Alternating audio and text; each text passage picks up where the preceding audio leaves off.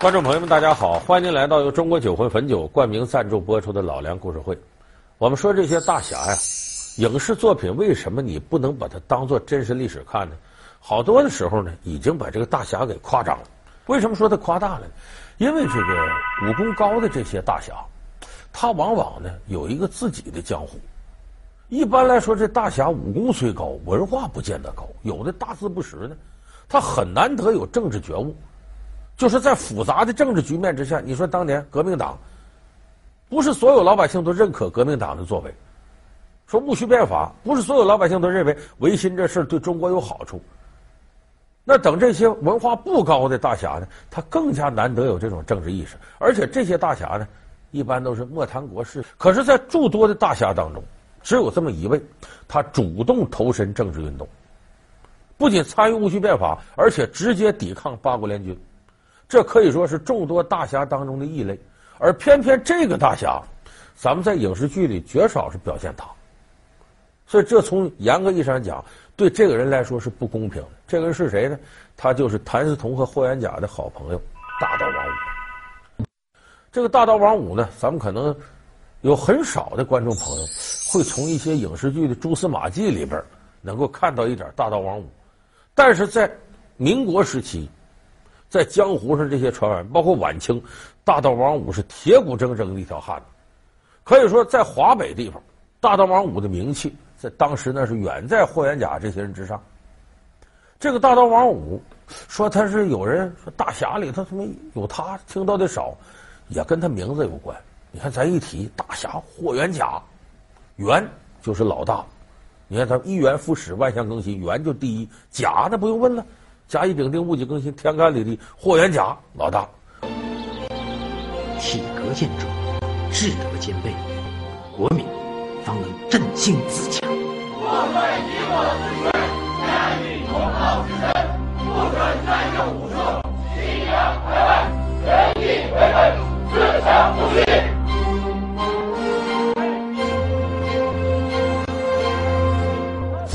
可是王五不一样。王五出身贫贱，他本名叫王子斌。八岁那年，父母双亡，他家是河北沧州的，没办法就出来给人打零工。十二岁那年呢，在一个烧饼铺给人打杂，就是小伙计。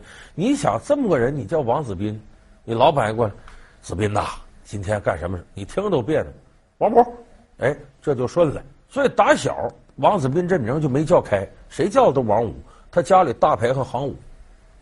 那么这个王五天生就是习武的材料。咱说穷文富武，你认师傅，你得给人钱，啊，他教你了。这个王五蹦子儿结芜啊，穷成这样，给人打工的哪有钱呢？他没办法，我干脆我偷师。正好河北沧州这地方，咱们知道全部往东打，沧州地界武功是最高的，所以沧州这地方呢，习武之风极盛，各种拳种流传的也比较多。沧州地界有一家镖局。这个镖局呢，领头的那姓李，大伙儿注意，镖局咱们一见说李镖师什么李局不是那么讲，镖局的这个一把手也叫掌柜的，他也是生意，领头姓李，叫李掌柜的，功夫挺高。这个镖局白天的时候呢，在院里，反正店里有空了就出来干嘛？趴着门缝看，看里头习武，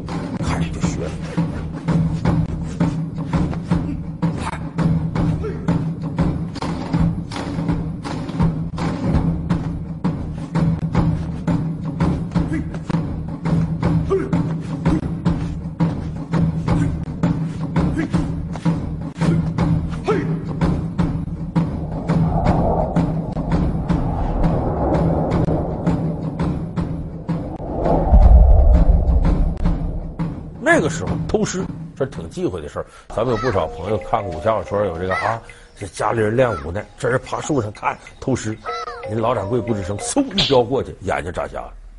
当然这夸张点这李掌柜的呢，不是没发现，哎，有个小孩烧饼铺那个那王五趴门缝看呢，没拿他当回事儿。说你这是一个小孩新鲜嘛，看吧，没事。结果这王五一坚持，坚持好几年。只要有功夫就来看了，而且偷学了之后，李掌柜突然发现这小子学了不少东西，还能练了。我偷师很难，你看你能见着架子，我怎么使劲儿？劲儿从哪儿发？没有人手把手教你，你很难学会。所以一看王五有这架，知道这小子灵。李掌柜说：“这么个奇才呀，咱不能埋没他。你愿不愿拜我为师？”他王五求之不得的，翻头跪倒，直叫爹的。行，收的吧。就这么的收了王五当徒弟。当徒弟之后呢，培养他干嘛？当镖师呗。就这么着，王五年轻的时候就从小孩啊长成青年人，哎，就留在这个李掌柜的镖局里当镖师。说一当镖师，王五可不是功夫见长的事儿，他的社会阅历一下增长。保镖靠什么？不靠刀子，靠面子。你那么想，你要走过哪个地界去，这儿出来一股人跟你打。到下山头再一伙人打，你就一伙人打这么些人，你怎么受得了啊？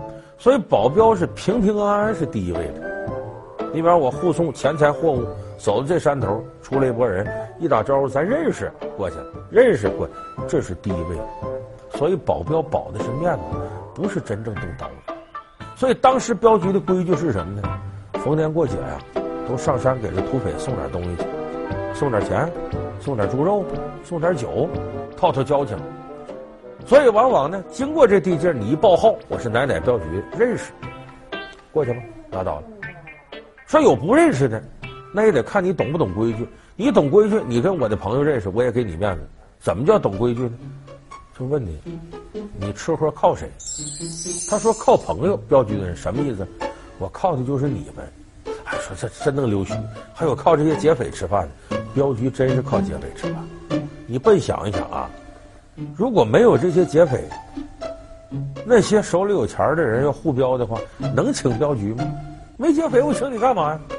正因为有劫匪，怕这货丢，我请你们来给你们钱。那你说谁靠谁吃饭？不是镖师靠这些土匪吃饭吗？大刀王五这阵的功夫，那已经练得相当硬了。怎么叫大刀王五呢？一般人使刀。就我们常见的啊，你比方现在武术比赛的刀枪对打，那个刀也就几斤沉，有重点十来斤。练武的人过去使刀，你比方秦琼他们带那腰刀，三十多斤沉。有的力气大的五六十斤的，那不得了了就。我说这不是说关云长青龙偃月刀八十二斤，那长把战场上的，就指这短把大刀，啊，分天地军秦师这种刀。那么大刀王五刀多少斤呢？一百一十三斤。这个可是基本上民国年间的记录，就没有哪个练家子使这么沉的刀。你想他作死使这么沉，他又舞不动，没等抬起来把自个儿先砍死了，他受不了。所以王五臂力奇大，而且控制能力强。一般人一看行走江湖的，不是是唱戏的，整个大刀。行走江湖的一看拿这么沉刀，这主横死了，不该整。所以大刀王五，大刀王五从这把一百一十三斤刀上来的。所以他这个行走江湖保镖。你真有那不开眼的上来，王五这刀一挥，谁都害怕。大刀王五在这个镖局里没混多少年，黑白两道全知道，名气也响。而且王五聪明，懂江湖规矩，知道什么时候动刀子，什么时候挨面子。那很快，王五这名气在河北京津一带就响起来了。这时候攒点钱呢，又找了几个好朋友合伙，在这个北京前门外啊，现在还有呢，叫西半壁街。原先也叫西半壁胡同，在那儿呢开了家镖局，叫元顺镖局，就自个儿当老板。他这自个儿当老板呢，发财了呢。王五没忘本，立规矩。重要的镖我亲自保，我不是说我当老太爷了，我老板了，我就不动手了，不改本色。再一个呢，我这镖局有点什么事儿啊，我得周济穷人。你比方说夏天有那穷人没衣服穿，施舍给他单衣；冬天施舍给棉衣。赶到过年了，有过不去年的了，拉一车货出来，给穷人发点年货。而且这镖局里办流水席，什么叫流水席呢？就不撤。流水席最常见的是什么呢？是火锅。为什么它好弄？比方这火锅点着了，你这涮锅子，大伙儿都知道，牛羊肉在那摆着，蔬菜呀、什么这血豆腐，什么这这蟹棒都摆着，谁来谁吃。从早上开始，太阳一出来，席摆上。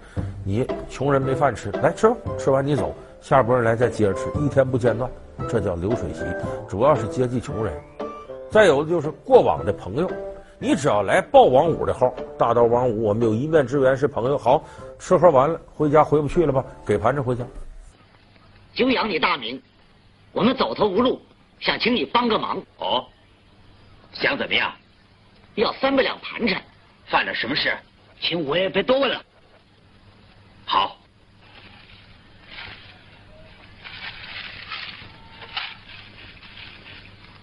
你想想，他这么干，这江湖面得多大呀？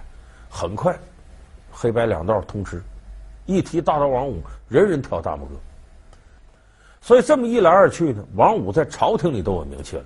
有这么一天，来了个二品大员找王五。这个二品大员叫什么名字？叫谭继寻。他来找王五干嘛呢？我听说你这人很仁义，很仗义，了不起个人，而且功夫好的没说。我想请你呀。给我当家教，干嘛呢？教我儿子习武。说你儿子多大了？二十多了。哎，文采很好，想练练武。说你儿子叫什么啊？叫谭嗣同。哎，二品大员找到我当家教，这抬举我呀，不能不去啊。王五就去了。他也没想到，他这一去能跟谭嗣同成了朋友。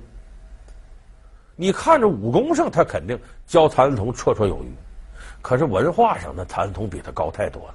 师徒俩天天练完武，坐着喝茶，谭嗣同就把国家大事给他讲。大刀王五懵懵懂懂的就了解了一些政治内幕，了解了一些维新的知识。所以他俩后来呀，你都不能说师徒了，半师半友，就成了好朋友了。所以这一下，大刀王五呢，反而成了谭嗣同搞维新变法活动的强有力支持者。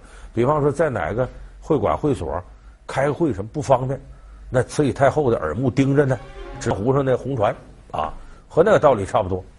就在这个大刀王五的镖局里开会。但当时我们知道那情况，这个一八九七年这戊戌变法，到后来一八九八年九月二十八号斩戊戌六君子。这个戊戌变法呢，它是帝党和后党之间的争夺，就是光绪皇帝和这后党太后慈禧争夺，朝廷的大权掌握在慈禧手里头。你像。直隶总督荣禄和慈禧的人，袁世凯当时是摇摆不定。后来有人说袁世凯出卖了戊，没影的事儿。人袁世凯那这是静观其变，谁有利我折向谁，人家没一定出卖革命党。当时从势力上来看，这变法的新党跟太后这一党不能比，所以最后呢，慈禧太后发动宫廷政变，哎，紧闭了这个光绪，开始全城搜捕维新党人。谭嗣同这些人倒了霉了。康有为、梁启超先跑了，谭嗣同能不能跑呢？能跑。王五就说：“你赶紧跑吧，我派人护送你，没问题。”这一道，结果谭嗣同说出了一番惊天地泣鬼神的话，就说：“呀，你要真死了，我王五能做的就是把你骨头我给尸骨收一收，你自己选择吧。你要跑，我就送你走；你不跑，我给你收尸吧。”谭嗣同慷慨激昂的下了大狱。就是他为自己的政治理想献身，最后死之前，咱们都知道他留一首著名的诗：“望闻投止思张俭，生死须臾待杜根。我自横刀向天笑，去留肝胆两昆仑。”写在监狱墙上，什么意思？去留肝胆两昆仑，昆仑比喻什么呀？好朋友，我能倚重的好朋友。去留肝胆两昆仑，我有肝胆相照的两位好朋友，一个是自己的恩师康有为，另外一个就是大刀王五，就说。谭嗣同说的两昆仑，其中一个就是王五。一八九八年九月二十八号，要把戊戌六君子经宣武门推到菜市口问斩。这推到菜市口呢，让他们单膝跪地，对着虎坊桥，把犯人送进虎口，在这杀头。王五当时还策划了要劫法场，说最后劫没劫成？不是劫没劫成，你压根都没有动手的机会。别等了，弟兄们。要千方百计靠近法场。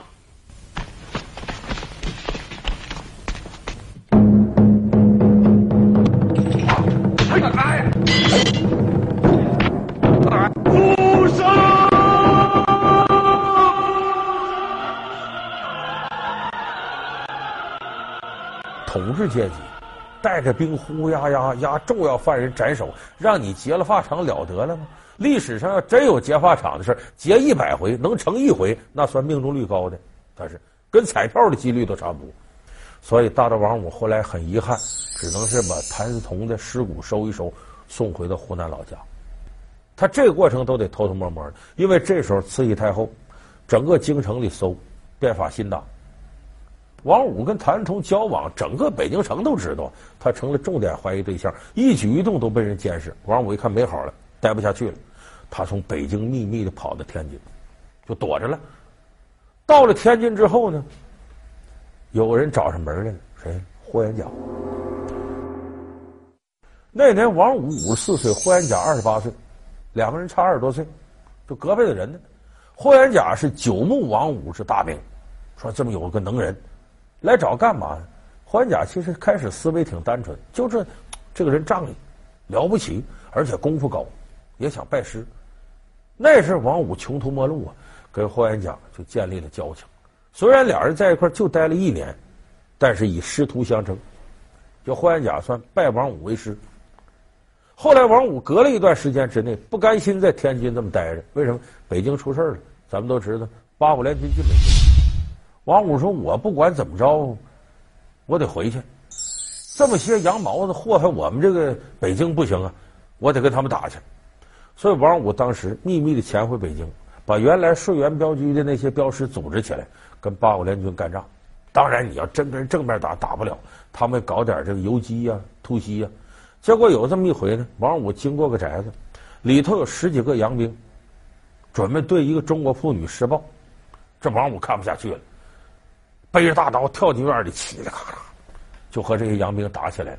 那是一对一洋兵不是他个，可人家手里有枪啊，天底下没有刀枪不入的事儿。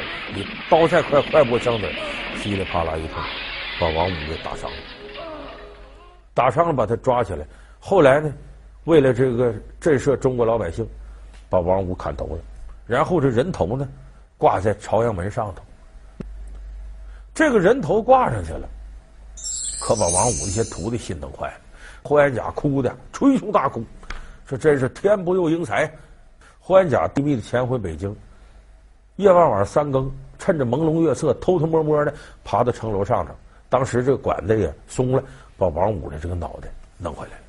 弄回来之后呢，给合葬。所以这霍元甲最后是让王五得了全尸了。那么你看呢？今天呢，咱们把大刀王五这一辈子。简单说一下，五十六岁死的。说王五有那么高政治觉悟吗？不见得，他也不见得完全知道戊戌变法对中国历史进程将会发生怎样的作用，他不见得知道。可是呢，他为什么帮谭嗣同？江湖中人讲义气，咱俩有这交情，我就得为你卖命。这其实是中国传统文化里很宝贵的义气。再一个，他主动回去，冒着生命危险抵抗八国联军。这是民族大义，所以你要从这几个高度来讲，王五超越同时代任何一位江湖侠客，是当之无愧的大侠。所以我希望在我们今天这个民主、开放、文明、和谐的社会里边，不管是香港导演还是咱们大陆导演、台湾导演，哎，应该下更大的力气，好好拍拍大刀王五，把我们中华民族的这些根本的魂魄上的东西能够展示出来，让我们今天的人永远记住有这么位了不起的侠客——大刀王五。出身大富之家，两次拜师学艺，叶问如何获得咏春拳的真传？怕媳妇儿，打日本人，叶问的影视形象和他本人有什么区别？传到香港，收徒李小龙，宗师叶问和巨星李小龙之间有什么往事渊源？老梁故事会为您讲述一代宗师叶问。感谢您收看这期老梁故事会。老梁故事会是由中国酒魂汾酒冠名赞助播出的。我们下期节目再见。